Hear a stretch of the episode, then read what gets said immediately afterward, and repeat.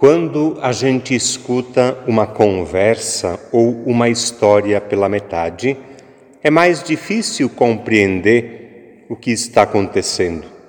É melhor acompanhar os fatos desde o início. Pegar o trem andando pode ser causa e motivo de mal-entendidos, de confusão. Quem veio para a missa hoje pegou o trem andando. Quem não participou da missa nos últimos três domingos aqui na igreja e nem acompanhou em casa pela televisão, vai pegar a história pela metade. Eu estou falando do evangelho que escutamos há pouco. É o meio de uma história bem maior. Escutamos hoje apenas um pedaço de uma história que começou três domingos atrás e vai continuar nos próximos dois. Hoje, acompanhamos parte da conversa de Jesus com um grupo de conterrâneos. Antes dessa conversa, Jesus se encontrou com uma multidão de pessoas necessitadas. Pareciam ovelhas sem pastor, abandonadas, famintas, doentes. Jesus se compadece, ensina e alimenta essa multidão. Depois de ter multiplicado pães e peixes, Jesus se apresentou como o pão da vida, o pão do céu. É nesse ponto da história que começa o evangelho de hoje. Vamos lembrar? Os judeus começaram a murmurar a respeito de Jesus. Começaram a fofocar, na verdade. Porque ele havia dito: eu sou o pão que desceu do céu. Eles comentavam, possivelmente pelo WhatsApp, não é este Jesus, o filho de José? Nós conhecemos seu pai e sua mãe. Como então pode dizer que desceu do céu? Jesus é criticado e rejeitado. E ele responde a esses comentários maldosos, reafirmando o que havia dito anteriormente. Eu sou o pão da vida. Eu sou o pão do céu.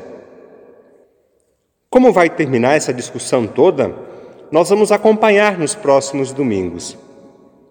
Eu posso antecipar apenas que aqueles que criticam Jesus vão ter que decidir se querem continuar com ele ou não.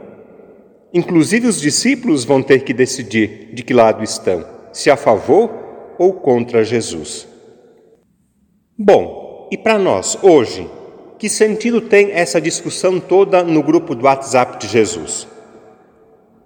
Para nós também, Jesus se apresenta como o pão da vida, o pão do céu.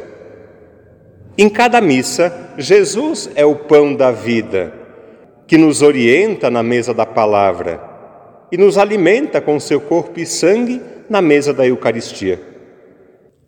Alimentar-se com o pão da vida é importante?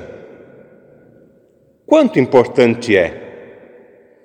Numa escala de 0 a 10, que importância tem Jesus na nossa vida, na sua vida? Alimentar-se com o pão do céu é uma necessidade? Qual o tamanho dessa necessidade? Numa escala de 0 a 10, qual a necessidade que temos de Jesus? Qual a necessidade que você tem de Jesus? Na missa, Jesus é o pão da vida que nos orienta na mesa da palavra e nos alimenta com seu corpo e sangue na mesa da Eucaristia. O nosso corpo precisa se alimentar para se manter vivo, forte, com saúde. A nossa fé também precisa se alimentar. Jesus é o nosso alimento. Na missa, Jesus é o pão da vida. Recebê-lo em comunhão é uma alegria, é uma honra, um privilégio, é motivo de festa. Não é mérito, mas necessidade. Comungamos não porque merecemos, mas porque precisamos.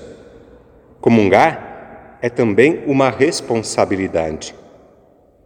Quem faz comunhão com Jesus, quem se alimenta com Sua palavra e com seu corpo e sangue, se fortalece e se compromete a seguir os passos e os ensinamentos de Jesus.